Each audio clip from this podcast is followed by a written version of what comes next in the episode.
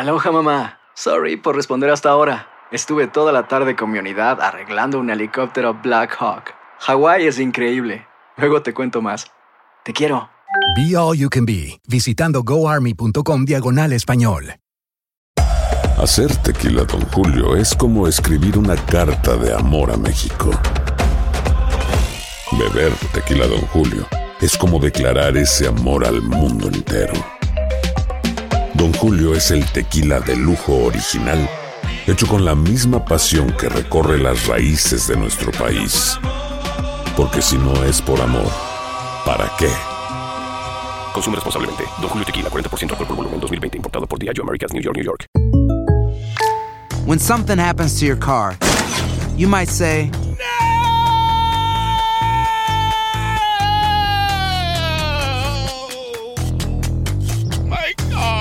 but what you really need to say is something that can actually help. Like a good neighbor, State Farm is there. And just like that, State Farm is there to help you file your claim right on the State Farm mobile app. So just remember, like a good neighbor, State Farm is there. State Farm, Bloomington, Illinois. Boost Mobile tiene una gran oferta para que aproveches tu reembolso de impuestos al máximo y te mantengas conectado. Al cambiarte a Boost, recibe un 50% de descuento en tu primer mes de datos ilimitados. O, con un plan ilimitado de 40 dólares, llévate un Samsung Galaxy A15 5G por $39.99. Obtén los mejores teléfonos en las redes 5G más grandes del país. Con Boost Mobile, cambiarse es fácil. Solo visita boostmobile.com. Boost Mobile, sin miedo al éxito. Para clientes nuevos y solamente en línea, requiere AroPay. 50% de descuento en el primer mes requiere un plan de 25 dólares al mes. Aplican otras restricciones. Visita boostmobile.com para detalles.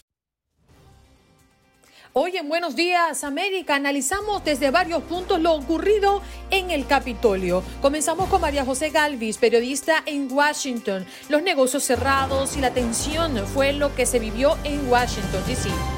Claudia Piñeiro, escritora y activista, nos viene a hablar de que el Senado de Argentina aprobó el proyecto de ley de interrupción legal del embarazo que permite acceder libre y legalmente al aborto hasta la semana 14 de gestación. Juan Carlos Hernández, asesor financiero. Si gastaste mucho dinero en esta Navidad, no te preocupes porque aquí te vamos a contar y te vamos a enseñar cómo organizar tus finanzas. Raúl Painberg nos acompaña desde Houston y Fernando Godo, analista político republicano, para analizar lo ocurrido en el Capitolio. Vamos de inmediato a Washington, D.C., para conversar con María José Galvis, periodista eh, que mm, vive y enfrentó prácticamente lo que ocurrió el día de ayer en el Capitolio. Eh, buenos días, María José, ¿cómo estás? Gracias por estar acá en Buenos Días, América. Bienvenida. No escucho María José. Buenos días. ¿Me escuchas? Ahora sí, perfectamente. ¿Cómo te encuentras? ¿Cómo amaneces? ¿Has podido dormir un poco? Bueno, la verdad es que luego de este miércoles de caos y, y este miércoles que definitivamente va a pasar a la historia eh, de este país, uno amanece, por supuesto, que muy nervioso a ver qué es lo que qué es lo que está por ocurrir. Sin embargo, ha sido una noche relativamente eh, tranquila en las calles, por lo menos.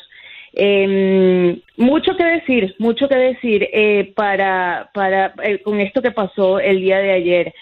Comencemos, María José, el- si te parece, el con el ambiente que se vivió previo, ¿no? A lo que sería mm, eh, la certificación de, de los votos del colegio electoral, una jornada muy esperada, porque era una jornada clave para ponerle fin a las acusaciones del presidente Trump de fraude electoral. Eh, todo estaba listo, la seguridad en pleno en toda la ciudad y las inmediaciones del Capitolio para darle marcha, ¿no? A esta jornada especial e histórica.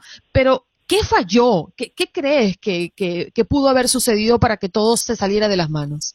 Esto fue algo definitivamente inesperado, porque eh, sí se estaba esperando, obviamente, la manifestación de las personas ah, pro el presidente, pro Trump. Sí se esperaba esto, pero lo que jamás se esperaba es que ellos fueran a atacar uno de los edificios más icónicos de esta de esta ciudad y el corazón, como lo llaman muchos, el corazón de la democracia. Vaya, sí estaba, sí estaba la, la seguridad desplegada por toda la ciudad, asimismo, incluso los, los negocios alrededor del Capitolio habían colocado em, em, tablas para proteger eh, sus, sus negocios contra cualquier irregularidad, cualquier turba que pudiera pasar. Sin embargo, esto definitivamente es algo que eh, no se esperaba. Lo que se podía ver, yo trabajo para, yo puedo leer mucho las redes sociales de la ciudad, ¿verdad? Y una de las cosas que se podía ver eran los nervios, la gente sorprendida por este tema de eh, ver a la gente escalando y metiéndose en el Capitolio. Había mucha confusión, mucha confusión sobre, no, ellos van a llegar hasta ahí, hasta el momento en que empiezan estas imágenes y empiezan estas fotografías de la gente em, eh, rompiendo los vidrios de la, y rompiendo las puertas del Capitolio para poder entrar. Esto de verdad fue una cosa, eh, o sea, es algo que definitivamente la gente acá y los habitantes de acá eh, lo consideran como una película de terror, definitivamente. Fíjate que una de, como parte de mi percepción, yo decía, bueno, está bien, eh, es algo inesperado. Creo que si tú y yo hubiésemos conversado un día antes y yo te decía o tú me decías, mira, van a entrar al Capitolio, ese es el plan que... Eh, la verdad es que eso era impensable, ¿no? Pero ya pasando y viéndolo, eh, yo digo, wow, no hubo poder em, eh, policial y bueno, después eh, el ejército presente que impidiera que esa masa de personas entraran, irrumpieran, hicieran lo que se le pegara la gana tanto, sentarse en el escritorio del quien presidía. O sea, eh, fue, fue un escenario tan dantesco que todavía me cuesta creer que no hubo una fuerza de seguridad que pudiese impedirlo. Es que estamos hablando, es que estamos hablando que esa fue una de las mayores, de, las preguntas que se hacía y que nos hacíamos todos. Decíamos, ¿dónde están las fuerzas de seguridad? No es nada más la barricada. O sea, ¿cómo la gente logra entrar al Capitolio? Entonces todavía es algo que hay mucha, mucha investigación. Esto, esto, o sea, hay muchos hechos ¿verdad? Muchos hechos aislados, como por ejemplo el asesinato de, de, o sea, una persona fue asesinada. Además de eso, hay tres personas más, tres muertes más que fueron por emergencias médicas. Entonces, hay mucha, hay mucha investigación alrededor. De verdad, esa, esa era la principal pregunta. ¿Dónde está la policía? ¿Dónde están los cuerpos de seguridad? Porque sí, vaya, llegaron más adelante y las, y las policías la Guardia Nacional, la Guardia Nacional llegó luego y las policías de los de, los estados aledaños de Maryland y de Virginia también llegaron a, a, ayudar en ese momento, pero no en el momento en que están irrumpiendo en el edificio. Hay mucha investigación por darse. Fíjate, tú, tú, vives en Washington, D.C. y uno de los primeros reportes que escuchamos anoche de las personas detenidas confirmaban que ninguna de esas personas, creo que las primeras que detuvieron fueron 10, ninguna de esas personas vivían allí. Es decir, se trasladaron hasta Washington, D.C. para mm, desarrollar el plan que tenían, ¿no? O el plan que les indicó el presidente Trump. Eh, ¿Cómo sentían ustedes el ambiente en la ciudad? Es decir, muchas movilizaciones de, autos, de quizás autobuses, o sea, e, e, e, ese, esa, ese plus eh, diferente eh, que estaba en el ambiente el día de ayer. Había mucho, hay, sí, mucha, la, mayoría de la gente se estaba trasladando desde diferentes estados. Este, definitivamente no toda, no toda esa cantidad de personas eh, vive acá en la ciudad. Había mucho, como, como, como te comentaba, había, mucho nervio, había, había mucho, mucha angustia por este tema de que hubiese gente que, que podría incluso respetar. Eh, llegué a tener comentarios de personas que estaban viajando, por ejemplo, en el, en el metro de DC, este, muy nerviosas por, por, por eh, ver a, esa cantidad de gente. No solo eso, eh, tengamos en claro una cosa, estamos en, en pandemia. ¿verdad? Entonces esta gente, por supuesto que tú no podías ver, no veías ni una, ni siquiera una máscara alrededor. Entonces era el nervio de que ellos se tornaran violentos, además del tema de que no se estaban protegiendo y no estaban usando máscaras. Había de verdad muchísimo, muchísimo nervio y la gente, hubo mucha gente que de verdad no salió de casa para prevenir, hubo gente que, que faltó a sus trabajos, lo digo por, por el movimiento de las redes sociales en la ciudad. María José, tú vives en la capital de este país, eres periodista, vienes de un país donde esto sí era, mm, eh, no vamos a decirle, sí, exacto, sí era común, no, no era un escándalo, podía pasar. Y pasaba y sigue pasando y se ha hecho más frecuente que nunca. ¿Qué significa eh, para ti o, o, qué, lectura podrías darle tú a lo que ocurrió en el Capitolio el día de ayer? Qué interesante pregunta, Andreina, qué interesante pregunta, porque una de las cosas este, que yo empecé a sentir en el momento que lo empecé a ver, dije, bueno, para uno se hace como costumbre, ¿verdad? Pero entonces me fui atrás a cuando yo me mudé a esta ciudad, yo me mudé a esta ciudad hace aproximadamente unos 11 años atrás. Y, recuerdo que una de las cosas que yo sentía y que decía era que bueno poder estar en un lugar que, y en una ciudad que es segura, ¿verdad? Que tú puedes caminar por las calles con seguridad, que no necesariamente va, a pasar algo este, eh, que, eh, en contra tuya. Por supuesto, hay áreas como en, todo, como, en todos, como en todos lados, sin embargo, esto es algo que para mí, eh, o sea, a mí, eh, a mí me cuesta, yo todavía siento que, que, que cómo pasó, o sea, como habitante de la ciudad, eh, no, no, no me, no me cabe en la cabeza. En nuestros países, en nuestro país, es algo que uno, uno se vuelve, y es triste decirlo, es triste decirlo, este, pero que te acostumbras, o sea, sabes que puede pasar, sabes que es algo, pero aquí, que tú, que es la capital y que se supone que debería ser una de las ciudades más seguras, me cuesta, me cuesta mucho, mucho creerlo. Sí, yo te pido que me describas lo que pasó el día de ayer en una sola palabra. ¿Cuál es la que más encaja en ti? ¡Ah! Dios, esa es una muy buena pregunta. Yo diría caos. Caos. Mm.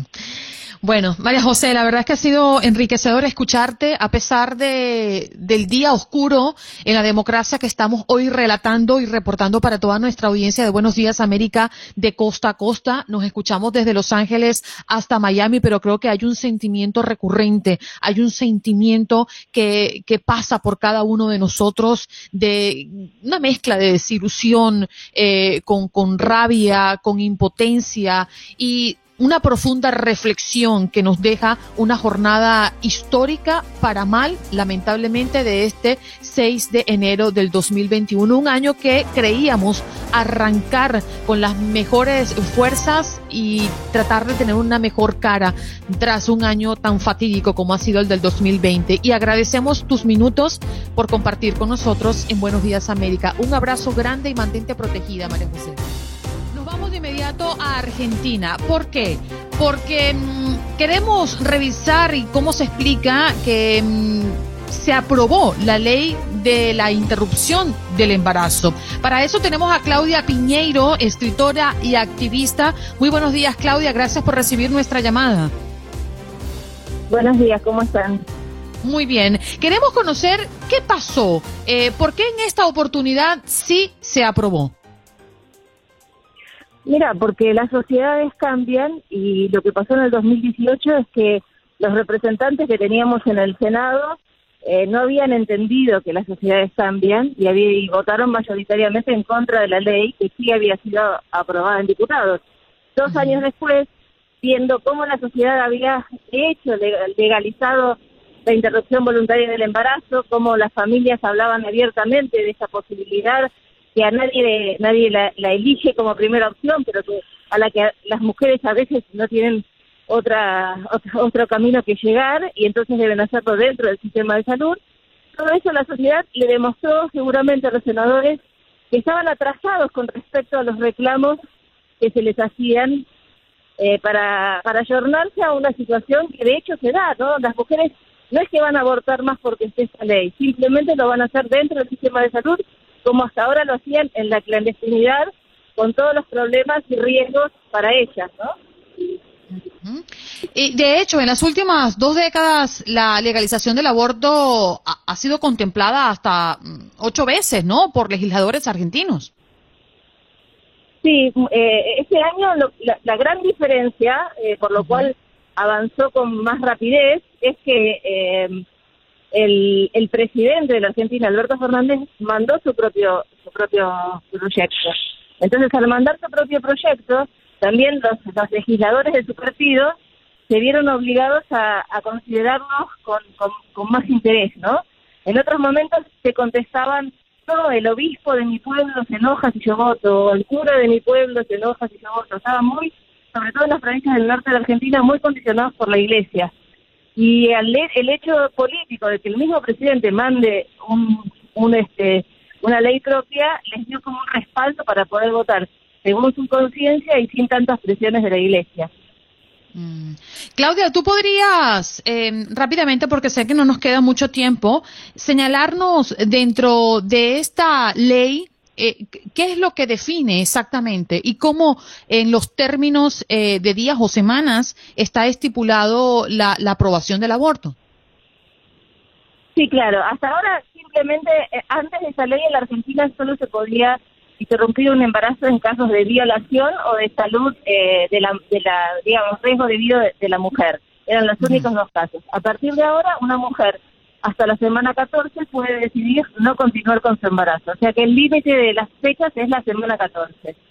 Eh, después, bueno, hay una serie de protocolos, hay una cantidad de días en que la práctica se debe hacer. Hay objeción de conciencia individual, o sea, un médico que no quiere hacer un aborto puede excusarse, pero la institución tiene que proveer quien la haga, etcétera, ¿no? hay otras normas, pero lo, lo, clave es que hasta la semana 14 y que es dentro del sistema de salud. Ustedes saben que nosotros tenemos un sistema de salud público que es gratuito, ¿no? Entonces eso cambia mucho, iguala mucho a las mujeres que tienen dinero, igual se hacían un aborto en condiciones apropiadas y las mujeres eh, más humildes que debían hacerlo en condiciones eh, tremendas para su salud. Mm, definitivamente, y con ese 35% de los argentinos aprobando un aborto libre en cualquier situación, como nos lo comentas, Claudia, eh, es una de las cifras más altas en la región. Un abrazo, cuídate mucho, mantente protegida y muchas gracias por venir a Buenos Días América y contarnos lo que está pasando en Argentina. Un abrazo para ustedes y que estén bien. Bien, Claudia Piñeiro, escritora y activista, hoy nos vino a hablar de lo que mm, ya ha sido aprobado días atrás en Argentina. El país se suma a un pequeño grupo de la región conformado por Uruguay, por Cuba, por Guyana, inclusive allí Puerto Rico y algunas zonas de México, donde se permite en la actualidad que las mujeres soliciten un aborto legal sin importar la causa del embarazo. El Senado argentino aprobó el proyecto de ley enviado por el presidente Alberto Fernández que permite el aborto en las primeras 14 semanas de gestión y obliga a mm, las entidades de salud a practicarlo si es mm, necesario. Gestación. Y algo que no perdona es pagar nuestros compromisos, ¿eh? es decir, si usted gastó mucho dinero en esta Navidad, pues seguramente está preocupado, me gasté lo que no tenía y ahora pues las tarjetas de crédito las tengo hasta el tope. ¿Cómo voy a pagar todo esto que me gasté? Bueno, Juan Carlos Hernández, asesor financiero, está con nosotros para poner un poquito de orden y organizar nuestras finanzas. ¿Cómo estás, Juan Carlos? Buenos días. Buenos días, ¿cómo estás? Bueno, bien, y, preocupada porque, porque hay muchas personas que gastaron de más. E, es la realidad. En esta fiesta donde todos eh, queremos regalar y, hacer esos obsequios que quizás no están dentro de nuestro presupuesto, se nos escapa de las manos, ¿no? Eh, eh, eso que gastamos. ¿Cómo podemos comenzar a organizar nuestras finanzas a propósito de esto, Juan Carlos? Bueno, muy buenos días a todos. Claro que sí, diciembre es una fecha donde todos, todos gastamos muchísimo dinero muchas cosas yo creo que es el momento donde podemos reflexionar un poco. Eh, yo creo que definitivamente todos nosotros tenemos que estar teniendo una estructura financiera siempre, todos los años. Creo que enero es el mejor, el mejor mes para arrancar esto. Es darte cuenta que uno en diciembre siempre va a tener más flujo de caja que sale de lo que entra. Eso es muy claro. Definitivamente tenemos muchos gastos en diciembre y yo creo que enero es el mes donde reflexionamos y decimos por qué arrancamos siempre de la misma manera, por qué siempre tenemos que estar gastando tanto en diciembre y no sabemos de dónde está saliendo todo ese dinero y todos los primeros dos o tres meses del, mes, del año generalmente estamos muy apretados. Creo que ahí es donde empieza un poco la reflexión y nos damos cuenta que no estamos teniendo esa estructura que deberíamos tener. Una estructura financiera es pensar que no sea diciembre el único mes donde vamos a, a estar gastando sin pensar cuánto de dónde va a salir el dinero, de dónde las tarjetas de crédito van a explotar sino hacer una programación. Yo creo que ese tema de la planeación financiera anual te va a ayudar a que los meses de diciembre no sean tan trágicos como lo son para muchas personas. No somos capaces de decirle a un niño chiquito que no tenemos cómo regalarle lo que quiere de Navidad, no tenemos como el alma para decirle a, a un familiar que no le vamos a dar un regalo, no la tenemos pero sí tenemos el dolor de estar sufriendo el tema de no poder pagar los servicios en enero, no poder estar respondiendo por nuestras obligaciones en enero, febrero y marzo. Yo creo que eh, lo que más yo diría, Adriana, es tratar de buscar esa, esa, ese comfort zone desde el primer mes del año. O- o yo creo que e- este mes es el perfecto para empezar a decir, si yo tengo la capacidad de poder generar esos gastos en diciembre, ¿por qué no arranco desde antes para poder programar y planear lo que realmente necesita toda mi familia, toda la gente que está alrededor mío que necesita esa estructura financiera? Podemos hasta vender Ok, la misma estructura pero, por financiera para los demás. Cu- ¿Cuál es tu cuál es tu recomendación de oro? Que me digas, mira, em, yo te- yo soy tu clienta y yo te digo, Sí. mira, Juan Carlos, ¿tú sabes que gasté cuatro mil dólares de más? Eh, eh, del presupuesto que habitualmente tengo para hacer gastos varios en el mes de diciembre. Y bueno, los cargué todas las tarjetas de crédito, los saqué allí. ¿Cómo me planifico? Es decir, ¿tú, tú consideras que deberíamos hacer un plan a un año para amortizar ese excedente? ¿O cómo sería ese plan para pagar las tarjetas de crédito que las tenemos hasta el tope? Muy buena pregunta. La única forma, tú tienes dos formas de hacer el pago o, de mejorar, digamos, el flujo de caja este año con las tarjetas de crédito. Uno, hacer debt stocking, es mirar de esas tarjetas de crédito, cuál es la tarjeta de crédito que está atada a un mall o atada a una marca específica y empezar a pagar las tarjetas de crédito desde la más costosa a la más, a la más, eh, digamos, menos costosa. ¿Qué quiere decir esto? Hay tasas de interés, las tarjetas de crédito tienen diferentes tasas de interés. Hay que empezar a pagar las que son más costosas en un corto tiempo y después ir, a, ir amortizando en las demás mensualmente para que el costo de los intereses se reduzca bastante. Esa es la forma más fácil de pagar las tarjetas y más rápido y con menos costo. Bien, allí tienen entonces la recomendación de oro de nuestro experto en finanzas, nuestro asesor, justamente porque todo el mundo sé que tiene un poquito o mucho en la medida de, de su de, de su engolosinamiento este mes de diciembre con las tarjetas de créditos comprometidas. Oye, Juan Carlos, muchas gracias, ¿eh? seguramente pronto nos estaremos reencontrando. Dale, dale, muchas gracias a ti por la llamada y un buen día. ¿Dónde podemos conseguirte? En el 305-721-0024.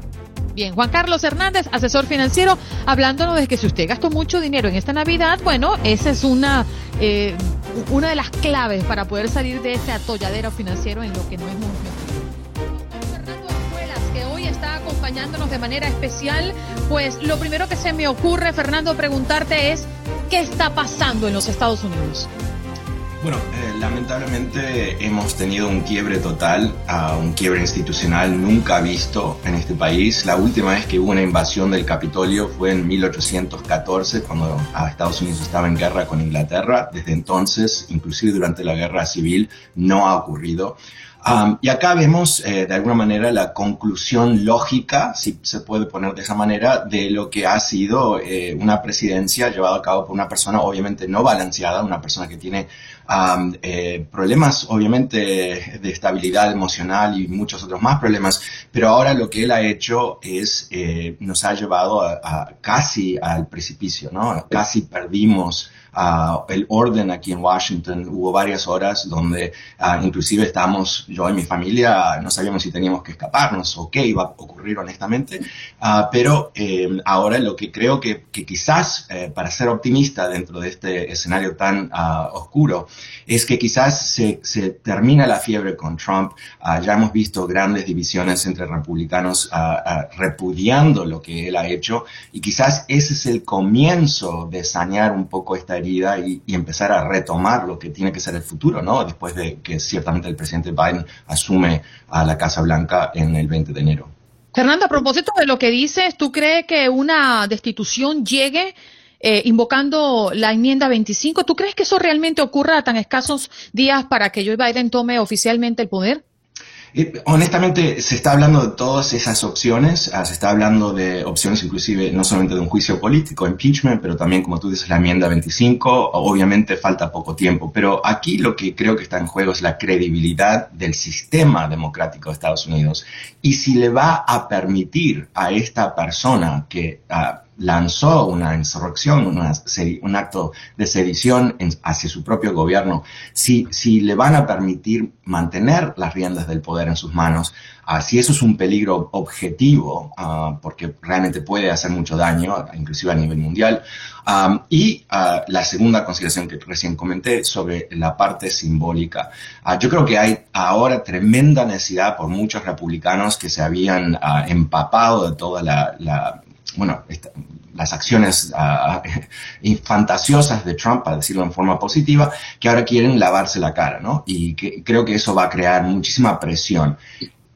Creo que hay algo que ha ocurrido que, vamos a ver, ¿no? Pero que es, él ha perdido todo su poder.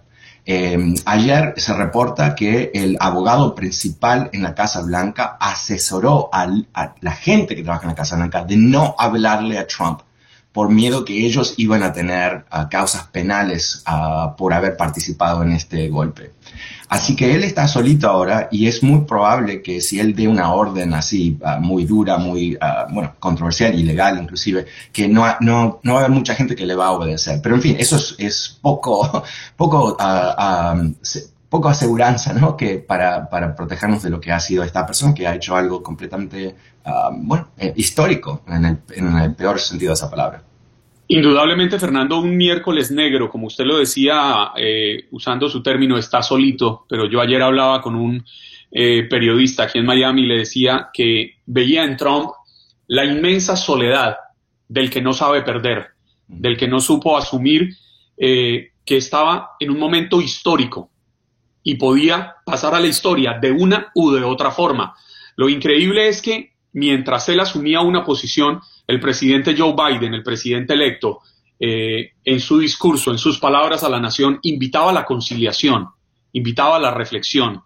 Y hoy en día, no sé si usted lo comparta, pero recae sobre los hombros de Joe Biden la inmensa responsabilidad de, con el arte de un relojero, recomponer la situación social de los Estados Unidos. Lo que sucedió ayer no es un hecho aislado, veníamos viendo hechos, hechos violentos, sediciosos, desde la muerte violenta de George Floyd eh, en el primer, segundo trimestre del año 2020. Enfrentamos situaciones que ya creaban una alerta sobre lo que se podía venir, pero además la posición asumida por Donald Trump eh, y dicha por varios, eh, por varios meses antes de las elecciones, que él no es tan fácil, ¿Qué le queda ahora a Joe Biden? Bueno, creo que, tienes ah, ah, total razón. Eh, Joe Biden va a tener que reconstruir ah, el país en todo sentido, ¿no? Porque al mismo tiempo, obvio, ¿no? Que estamos viendo una pandemia terrorífica con muertes galopantes y todos los problemas que hemos visto eh, de la economía asociados a esta pandemia. Así que hay mucho para arreglar. Pero yo creo que quizás eh, tenemos una suerte uh, brutal que es Joe Biden el que va a ser presidente, porque es una persona que se ha destacado por su uh, empatía, uh, por su capacidad de sentir el dolor de otras personas. Es, una, es una persona que, que se sabe muy bien, uh, guiada por su religión, su fe católica muy profunda y esa, esa versión del catolicismo, ¿no? En donde la, uh, el sufrimiento de otro es tu responsabilidad. Yo creo que esa, esa moralidad que él tiene en su persona, que es natural, no es, uh, no es un acto, eh, le va a permitir comunicarse con muchas personas. No estoy hablando de los de los radicales de la ultraderecha que están en su propio mundo, ¿no? Pero estoy hablando de aquellas personas que no pueden, no aguantan a los demócratas por cualquier razón que sea, pero quizás están cansadísimos de lo que ha ocurrido. Quizás se sienten como muchos, ¿no? que ha, habido un acto de violencia en contra del país, no simplemente el Capitolio en sí mismo, pero contra el país y que quieren recomponer a la sociedad. Yo creo que hay un espacio ahí para él. Y importantemente, eh, con los demócratas ahora controlando el Senado, Ah, y muchos republicanos que se jugaron por Trump y quedaron pegados a lo que fue un, intento de golpe de Estado, creo que va a haber, ah, quizás por un periodo de tiempo, cierta apertura mental de estos republicanos que, que, son la oposición brutal, ¿no? De cualquiera que no sea republicano en la Casa Blanca, que quizás estén más abiertos a cooperar porque tienen que recomponer sus propias imágenes y su propio futuro. Fernando, quiero traer a, a, la mesa la carta de Mike Pence que tuvimos la oportunidad de conocer a través en principio de las redes sociales y que rápidamente el presidente Trump reaccionó eh, posterior, eh, no tuvo el coraje para hacer lo que debía hacerse. Eh, es un poco, eh, a grosso modo, lo que responde Trump a esa carta. ¿Tú crees que Mike Pence, con esas entre líneas que leímos, eh, se desmarca un poco de lo que está generando Donald Trump en este país? Ah, sin duda, y esto lo sé eh, esta mañana cuando estaba revisando titulares y reportajes, eh, hay un par de reportajes que efectivamente dicen que él estaba tan enojado con Trump que le comunicó esto a varias personas con la, con la intención, me imagino, de que sea público que lo sepamos. Uh, también el discurso que él dio el momento que reabrió el Senado después de todo este desastre, um, sin nombrar a Trump, clarísimo uh, dio el mensaje que aquellos que invadieron el Congreso van a ser Uh, van a tener sus uh, rendimientos de cuentas, van a enfrentarse a la ley. Algo muy diferente de lo que dijo Trump. Trump en su video patético que fue eh, sacado de las redes por mentiras, ¿no? Pero cómo termina ese video diciendo I love you, ¿no? A la gente que había invadido el Congreso. I love you. ¿No? Uh, así que yo creo que eh, en, dentro de lo que es eh, el, baile simbólico entre presidente y vicepresidente, lo que dijo el, eh, Pence en el, en el, Senado ayer anoche uh, fue bastante fuerte. Y yo creo que aquí ya termina el poder de Trump en, en forma real, ¿no? Porque nadie quiere pegarse a él. Él está tan dañado ahora, no hay ninguna duda que él fue el que causó este desastre. Uh, hay un, un sinfín de, de, evidencias que él creó esta situación um, y nadie quiere pegar esto. Así que yo creo que a, aquí, de alguna manera, si podemos sobrevivir los 13 días que faltan, eh, creo que es adiós a Trump. Usted habla de una cifra mágica que seguramente inicia una cuenta regresiva al día de hoy. 13 días que faltan. Andreina le tocaba el tema hace un, un, par de minutos de la enmienda 25, el impeachment al que podría ser sometido el presidente Donald Trump. Pero escuchaba esta mañana en una, en una emisora, no recuerdo la, la fuente, pero decían que era muy seria, de una encuesta que se realizó anoche mismo entre votantes registrados y el 45% de los republicanos apoya lo que sucedió ayer en Washington. El 30% de los republicanos no cree que lo sucedido sea responsabilidad de Donald Trump, del presidente en ejercicio. Yo me pregunto, el aplicar el impeachment, el aplicar la enmienda 25, no es dar pie a martirizar a Donald Trump, no es dar pie a que se abran las puertas nefastas de una posible guerra civil, de un hecho violento, no es mejor dejarlo que ya en eso que yo le decía hace un momento, la, la, la soledad del mal perdedor no se vaya diluyendo en el tiempo y se vaya y que sea ese el recuerdo que tengamos aquí en la democracia estadounidense.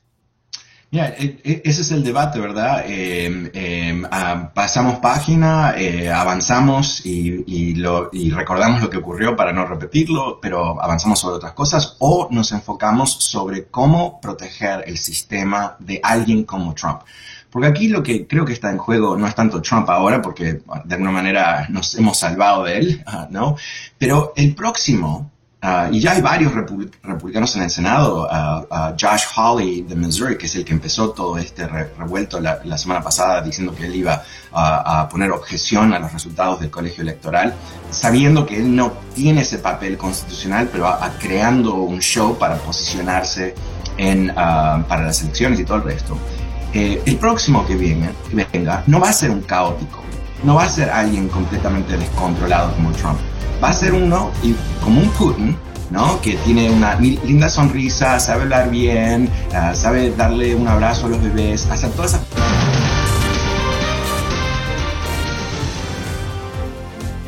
Boost Mobile tiene una gran oferta para que aproveches tu reembolso de impuestos al máximo y te mantengas conectado. Al cambiarte a Boost, recibe un 50% de descuento en tu primer mes de datos ilimitados. O, con un plan ilimitado de 40 dólares, llévate un Samsung Galaxy A15 5G por $39.99. Obtén los mejores teléfonos en las redes 5G más grandes del país. Con Boost Mobile, cambiarse es fácil. Solo visita boostmobile.com. Boost Mobile, sin miedo al éxito. Para clientes nuevos y solamente en línea, requiere AroPay. 50% de descuento en el primer mes requiere un plan de 25 dólares al mes. Aplican otras restricciones. Visita boostmobile.com para detalles. Se habla de política. Mi querido y gran amigo Raúl Painter, muy buenos días. Hablando de usted en el corte, menos mal que usted no escuchó. Llegó su pana. Al, eh, llegó, llegó el pana, llegó el pana de Andreina. Efectivamente, Andreina, Juan Carlos, muy buenos días. Un gusto enorme estar con ustedes en un día, pues yo creo que muy, yo no sé si llamarlo cruda. Ustedes saben, en México le decimos cruda cuando después de una enorme fiesta. El guayabo, diríamos los colombianos. El guayabo, exactamente. Resaca, el guayabo. Y yo creo que hoy Estados Unidos está viviendo ese guayabo político, la intensidad de la jornada de ayer que terminó hoy a las tres y media de la mañana. Literalmente no hemos cerrado el ojo viendo el desarrollo de esta historia que empezó de manera dramática, que ya se antojaba intenso, pero que nunca pensamos que pudiera tomar este giro tan radical, tan violento, que cobró la vida de cuatro personas, una de manera directa eh, por un arma de fuego, eh, que, veríamos estas escenas de un Capitolio que debemos decir es la meca de la democracia eh, del mundo, porque Estados Unidos, a pesar de todo, sigue siendo ese ejemplo de democracia internacional y es justo ahí, en esa cuna, en donde un grupo de simpatizantes o pseudo simpatizantes del presidente Donald Trump irrumpen, irrumpen violentamente, traspasando, creo yo, Andreina y Juan Carlos, su derecho a la manifestación para convertirse en verdaderos delincuentes que rompiendo puertas, cristalazos, amenazando a legisladores y enfrentándose a los cuerpos de seguridad del Capitolio que, eh, debo decirlo, los, eh, los sorprendieron con los pantalones abajo, eh, trataron eventualmente de contener a esta, a esta masa que logró entrar y vandalizar, ¿no? Entonces sí, fue una jornada marcada por, por un hecho que fue vergonzoso, que ante los ojos del mundo dejó mucho, pero mucho que decir de una retórica de provocación, de una incitación a este tipo de, violencia por parte de un líder que hoy, por su propio gabinete y por muchos legisladores, está siendo considerado para que abandone de inmediato la Casa Blanca en el la famosa enmienda 25, que permitiría a Mike Pence asumir de inmediato y tomar el control en estos 13 días que faltan para la entrega oficial al eh, candidato demócrata Joe Biden, que bueno, finalmente cuando se retomó la actividad en este pleno del Congreso, pudo ser confirmado por, por el pleno y es eh, sin lugar a dudas en esta recta final el hombre que asumirá la presidencia, salvo que algún otro aspecto suceda eh, de fuerza mayor en el próximo presidente de los Estados Unidos. Pero pienso yo que fue una jornada vergonzosa. Sí, definitivamente. Si me lo permiten, quiero presentar a Fernando Godo, que ya está con nosotros, analista político republicano, se une a esta transmisión para también seguir eh, ahondando y analizando qué ocurrió ayer en el Capitolio. Fernando, adelante, te escuchamos. Muy buenos días a todos y gracias por la invitación. Bueno, eh, eh, en el Capitolio había más de un millón y medio de personas. Eh, yo eh, no pude ir, habían personas ahí que, que me dijeron que ni siquiera se enteraron de, de que habían aceptado el Capitolio en la parte esta de adelante. Eh, hay que ver quiénes fueron, eh, en primer lugar, hay que ver quiénes fueron. Eh, y no debe de olvidarse que Trump había dado un discurso previo a eso, donde le había dicho a todo el mundo que estuvieran tranquilos, que no- no- en ningún momento incitó a la violencia. Eh, ¿Quiénes fueron los que entraron y por qué entraron? Porque si el millón y medio de personas que había ahí hubiera querido entrar al Capitolio, hoy no existiría el Capitolio. Quiere decir que cuántos fueron los que entraron, cuánto, qué número fueron y a qué se dedicaron.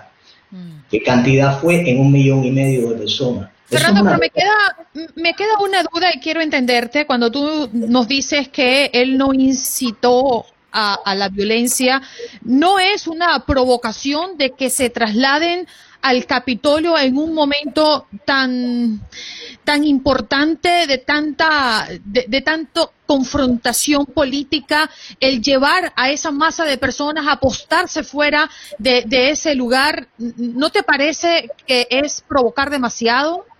No, para nada, te voy a decir, el resultado de la elección eh, no fue el que fue. Eh, aquí podríamos estar hablando de eso, de lo que pasó a las 2 de la mañana cuando paran de contar cinco estados a la vez. Cuando aquí, por ejemplo, en la Florida dieron el resultado de la elección. Cuando tú tienes eso y no le das a la gente la oportunidad de averiguar lo que fue, que es lo único que se estaba pidiendo. En el caso de Georgia, chequea mis firmas contra votantes. Se cuentan los votos tres veces y en ninguno de los tres casos quieren chequear las firmas contra los votantes. Si eso se hubiera hecho, por ejemplo, en Georgia, todo el mundo hubiera quedado satisfecho. Hubieran quedado satisfechos los republicanos porque se hubiera comprobado quién ganó la elección en ese estado y hubieran quedado satisfechos, creo yo también los demócratas, callándole la boca a los republicanos que estaban diciendo que había fraude o que había un tipo de situación irregular en la elección. Se pide por varias veces que verifiquen firmas, en el caso de Georgia, y sencillamente, tercamente, el secretario de Estado se niega y dice, no, yo no voy a verificar la firma, yo voy a volver a contar los votos. Eso es una cosa absurda. Vuelves a contar los votos por tres veces, te vuelve a dar la misma cantidad de votos. Se estaba pidiendo una cosa simple. Yo quiero ver si la persona que votó es una persona real porque se enviaron votos por correo, que son muy propensos a situaciones irregulares. Entonces ese atentado simplemente contra la lógica hace que la gente que votó, en este caso por una parte de los dos candidatos, pierda confianza en el sistema y siga reclamando. La legislatura de Pensilvania cambia también el código electoral, sin contar con, eh, eh, perdón, la legislatura no, la legislatura es quien tiene que cambiar el código electoral, lo que el secretario de Estado de Pensilvania y los jueces, ciertos jueces cambian las leyes electorales antes de la elección, lo que se produjo en el Estado de Pensilvania. Cambiaron tres cosas. Déjame, déjame hablarte para, para que sepas por qué es que va un millón de gente ayer a, a Washington. La gente no fue allí por gusto la gente fue allí porque, por ejemplo, en Pensilvania cambian la ley electoral sin contar con la legislatura, lo cual es anticonstitucional. La cambian y dicen, una de las cosas que cambian en octubre es decir, no se va a verificar ninguna firma que llegue, ninguna boleta que llegue al centro. Puede votar todo el mundo. Y la, la, otra que se hace es que se permite que voten personas después de las 8 de la noche, o sea, que lleguen después de las 8 de la noche del día de la elección. Eso está violando la constitución del estado de Pensilvania. Entonces, a las 8 de la noche del día de la elección, Trump tenía 750 mil votos de ventaja. Se cambió la ley arbitrariamente y eso violó la constitución.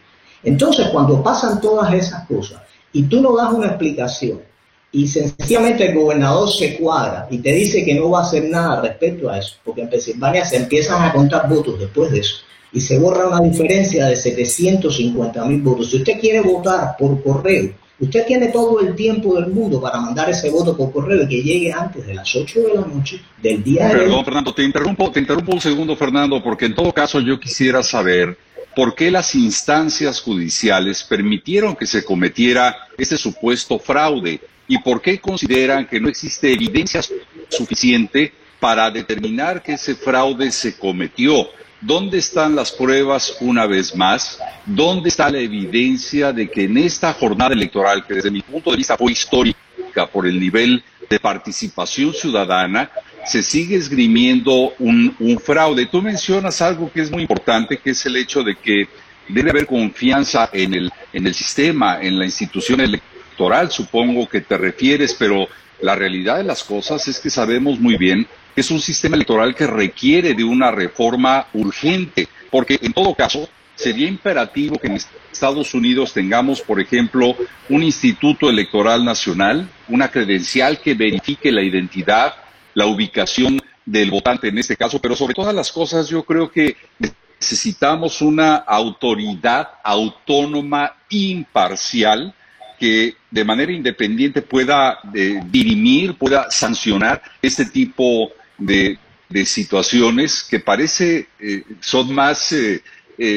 discutidas o analizadas a través de los medios de comunicación que las propias instituciones que debieran ser las encargadas en un país democrático de responder a estas dudas e inquietudes. Y perdón que lo diga, pero desde mi punto de vista, y no soy el único, no soy el único, los legisladores, los partidos políticos, incluyendo el Partido Republicano, han criticado el nivel de eh, incitación en el que incurrieron los líderes nacionales para que la gente en un día clave asistiera en masa a las instalaciones del Congreso de los Estados Unidos, que, como lo dije hace unos instantes, es la cuna de la democracia en este país.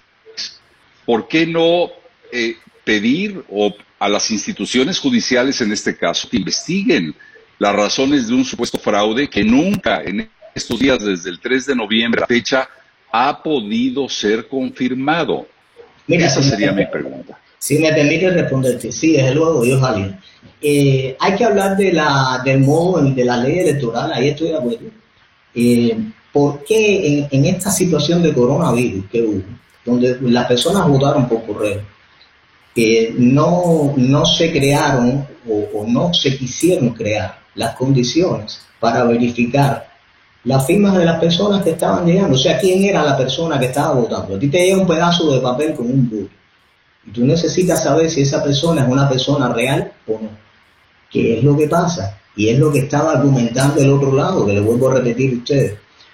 Tercamente, gobernadores, secretarios de Estado en siete estados se negaron a hacer eso. Y eso va creando la desconfianza en la gente, porque hace más de un mes y pico ya que se hicieron las elecciones. Y ha habido tiempo suficiente para que todo el mundo quede conforme y se haya hecho esa verificación que se estaba pidiendo la temperatura de la gente empieza a subir porque la gente no estuvo conforme. Hubo más de setenta y pico millones de personas en, de números oficiales que no quedaron conformes porque sencillamente quieren ver que en Michigan y Wisconsin, por ejemplo, entre las 2 y las 4 de la mañana, aparecieron 100 mil votos para un solo candidato y apareció un 5% de votos para el otro, que eso no existe en ninguna elección del mundo, no existe. Por muy mal pero precisamente, Fernando, acabas de mencionar pero, pero es que lo que queremos es ser interactivo y no convertirlo en un monólogo porque tenemos muchas preguntas para intentar entenderte. Si bien precisamente había un mes y medio que ya pasó hasta el día de ayer de las, eh, eh, las elecciones del pasado mes de noviembre, ¿cómo es que el presidente Trump no pudo conseguir eh, ser sustancioso a la hora de, de, crear eh, eh, este panorama de investigación, ¿no? Y, y, demostrar que realmente hubo fraude. Ok, es que no me has dejado terminar mi idea, permítame dejármela terminar. Si aparecen 100 mil votos para un candidato, aparece un 5% para el otro. Y llevamos un mes y medio pidiéndole al gobernador de esos estados que por favor, que nos deje verificar las firmas para ver quién, de dónde salió ese, esos 100 mil votos. Y no se le permiten ni en los tribunales, ni en, el, ni en el gobernador del Estado, ni el secretario del Estado, permite eso. Entonces, ¿dónde están las instituciones y a dónde se puede acudir? O sea, si ni siquiera nos podemos, nos podemos quejar de una situación irregular en el conteo de votos, que son números que son abismalmente presentes. Eso no lo estoy cambiando yo. En ninguna elección del mundo, si yo voy ahora a una elección con mi candidato, por muy mal que te vaya, tú puedes registrar un 30% de votos, porque todo el mundo no tiene el mismo criterio y todo el mundo no vota por la misma persona. Y en este caso aquí se ha visto que hay división, que hay personas que piensan votar por el Partido Demócrata y personas que piensan votar por el Partido Republicano. Pero lo que no existe en ningún lugar del mundo es que el 95% de las personas voten por uno y el 5% voten por el otro en varios condados a la vez. Claro, Fernando, pero, usted, no puede, desconocer que históricamente los demócratas han votado por correo y que, por correo, y que los votos por correo se empiezan a contar posterior al cierre de las urnas. Yo le hago, yo le, hago una pregunta. ¿Por qué no han demandado las elecciones en Texas o en Florida? Por supuesto. O sea, la elección donde tú pierdes la elección. Hubo, hubo trampa donde perdieron los republicanos, pero todo fue impecable donde ganaron los republicanos. A ver, el tiempo que nos viene, nos quedan 20 segundos nada más para despedir. Perdón, eso Nos significa quedan 20 segundos, Juan Carlos. Vamos a mantener a Fernando acá conectado. Esto Para que significa le que con Tara gano yo y con sello pierde, pierde usted. Me quedan 20 segundos. Si a ti te roban ahora una cartera, tú vas a reclamarle al que te la robó o al que está en la acera del frente caminando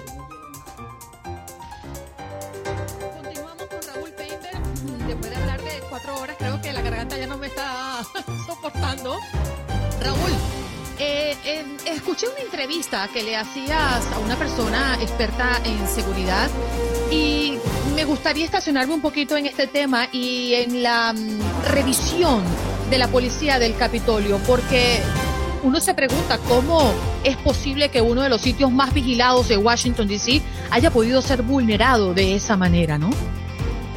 Definitivamente, Andrina, y espero que mi señal esté llegando correctamente, que eh, eventualmente veo que se congela mi imagen.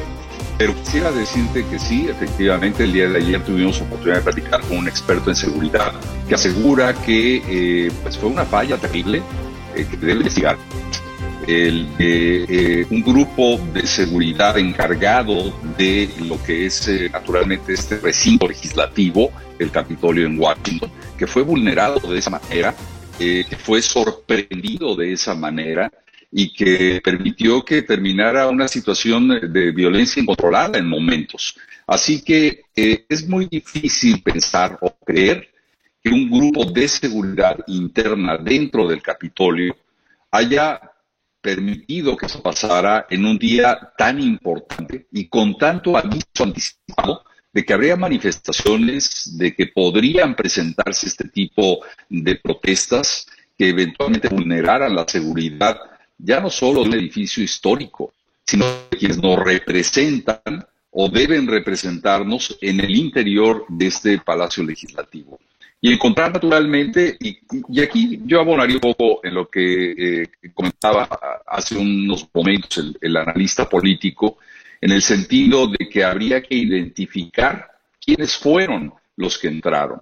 Sí, había mucha gente a los alrededores visitados eh, en el Capitolio, eh, pero el grupo que entró obviamente se mostró mucho más violento.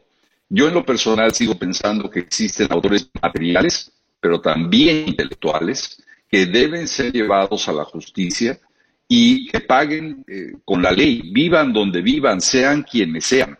Y esto naturalmente nos lleva a pensar también en contraparte que falló en la seguridad del Capitolio. Definitivamente debe investigarse, debe haber una respuesta puntual, porque eso no pudo haber pasado a gente con experiencia que sabía con qué animal se iban a enfrentar el día de ayer. Pero Raúl, era predecible que algo así sucediera. Es que yo, yo trataba de entender el día de ayer viendo esas imágenes caóticas y, y decía, la única forma de haber evitado eso era haber militarizado la ciudad. Los rumores que habían corrido los días anteriores eran suficientes para haber sacado la Guardia Nacional previamente porque se notó que la policía fue superada en número y era muy difícil poder reaccionar con armas de fuego ante una turba enardecida de ese nivel. Yo no quisiera entrar, eh, Juan Carlos, en, en, la teoría del complot, pero déjame decirte algo. Si una persona especializada en seguridad no toma las medidas necesarias o no hace los llamados necesarios de ayuda, de reforzamiento de la infraestructura de seguridad en un edificio federal eh, tan importante como el Capitolio, creo yo que está fuera eh, de base. Es decir, ningún atentado, ninguna manifestación, ninguna protesta que de momentos se torna violenta debe de ser eh, considerada primero como una posibilidad real. En este caso lo fue.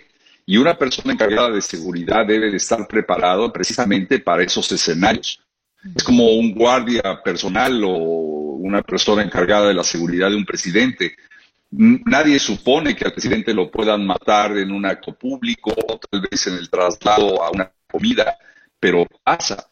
Y para eso están preparados los cuerpos de seguridad, para responder en los momentos menos imaginables de que este tipo de situaciones se presenten.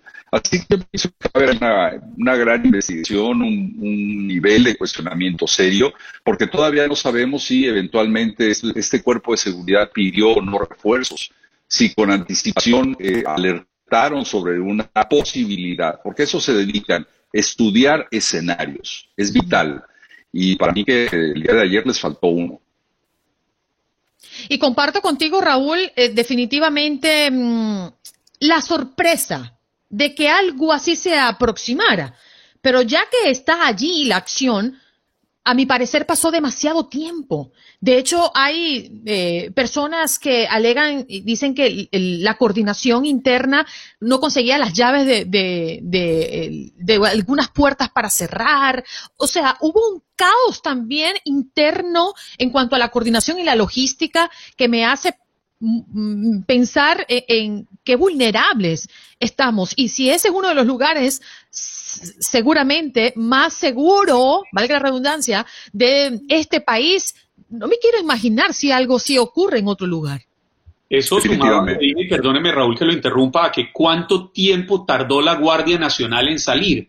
Eran las cinco y media de la tarde y no veíamos a la Guardia Nacional cuando en otras situaciones menos violentas en otras ciudades del país en el último año hemos visto a la Guardia Nacional reaccionar inmediatamente. Bueno, y las imágenes de las personas trepando por las paredes. ¿Cuánto tiempo pasó una persona tras otra y una persona tras otra y una y esto parecía eh, eh, la pared de escala de algún parque de diversiones?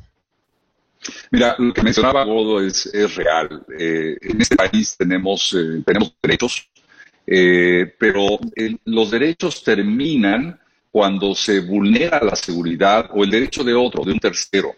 Y ayer todo el mundo tenía la posibilidad, eh, para bien o para mal, de manifestar su inquietud por los resultados de una elección que fue cuestionada. Sin embargo, también pienso que al entrar, al irrumpir en este edificio eh, federal eh, de manera violenta, se violaron, por supuesto, los derechos de terceros, se lastimó a un edificio que representa eh, la democracia en este país. Hubo daños a la infraestructura, por supuesto, cristales rotos, puertas destruidas y, una vez más, personas muertas.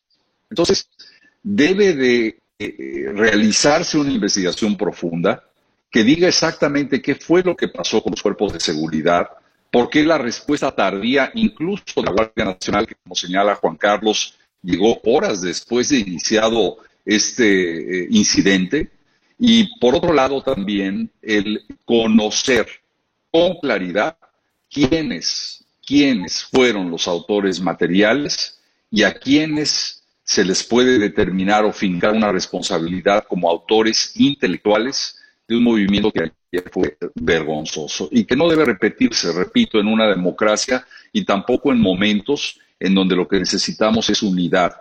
Ayer escuchaba a alguien que preguntaba, un analista eh, preguntaba, bueno, ¿esto cómo va a afectar de alguna manera la llegada al poder de, Joe Biden? Yo creo que ya hay un ganador y hay un perdedor.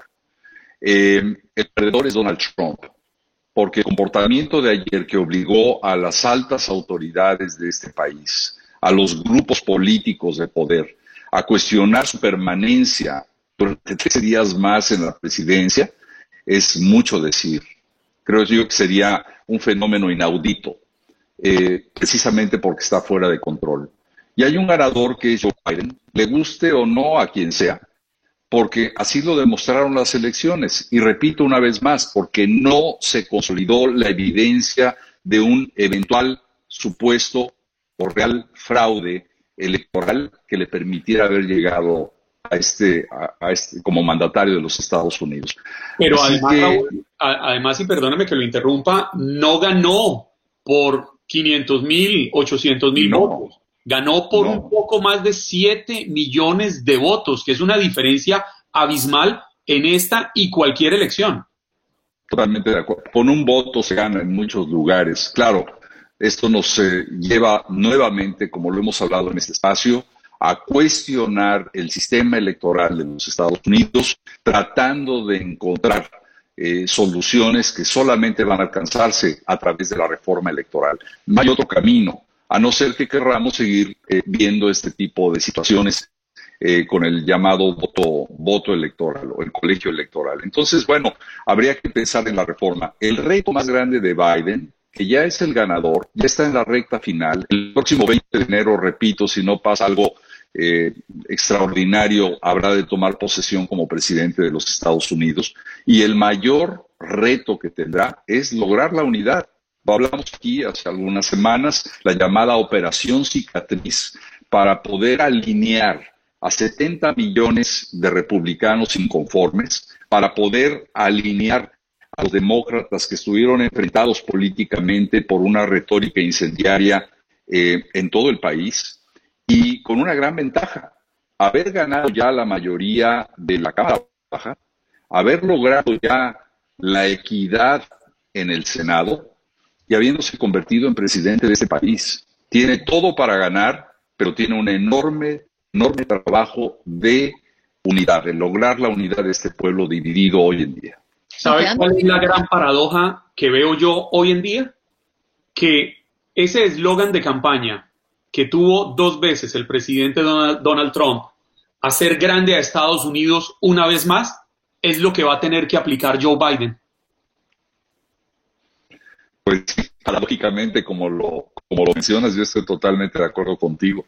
Volver a ser América grande, ese es un, un gran reto, porque yo no quiero decir en, en, abono a quienes han apoyado a ultranza a Donald Trump que han sido cuatro años perdidos fue un año perdido por la pandemia.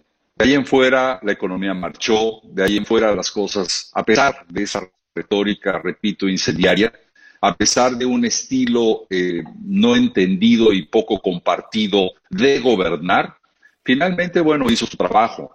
Pero ahora entramos en una nueva etapa, en una etapa que espero sea de más integración, de más unidad, de mayor inclusión y de mayor respeto. Eso es fundamentalmente eh, lo que se desea a un país que se ha conformado por la inmigración. Así que creo yo que eso habrá, habrá que, ver especialmente desde la óptica hispana. Mm. Nos queda prácticamente un minutito para despedirnos, pero ¿sabes en qué pienso?